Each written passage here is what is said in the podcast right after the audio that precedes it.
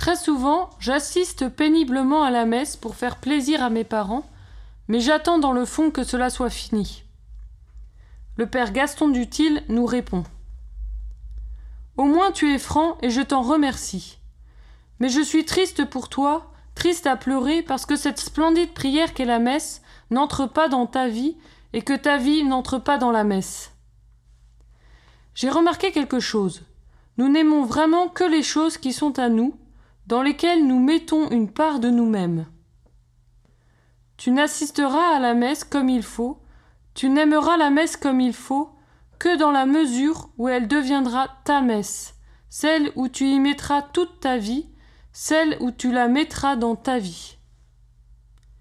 À la messe, il y a en effet non seulement le sacrifice, l'offrande de Jésus à Dieu son Père pour toute l'humanité, mais aussi ton sacrifice, c'est-à-dire ton offrande à toi qui assistes à cette messe.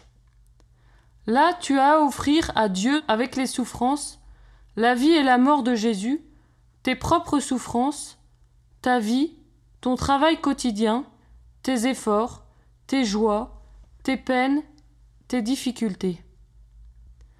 Lorsque tu vas au théâtre pour assister à un drame, tu es confortablement assis dans un fauteuil en spectateur tranquille. À la messe, tu n'es pas spectateur, tu as un rôle dans le drame réel. Tu as à offrir réellement Jésus à Dieu son Père et à offrir ta vie avec lui. Si tu es vraiment acteur à la messe, tu imagines les conséquences pour toute ta semaine. Tu ne peux plus penser, agir, parler, comme ceux qui n'assistent jamais à la messe, puisque tu as mêlé ta prière à celle du Christ, tu as mêlé ta vie à celle du Christ, dans cette petite goutte d'eau versée à l'offertoire, dans le vin qui est devenu le sang de Jésus. D'une certaine manière, ta vie est alors devenue la vie de Jésus. Pense donc à cela, et toutes tes joies de la semaine, tes efforts, tes combats spirituels seront ancrés à Jésus. Et tu aimeras ta messe du dimanche.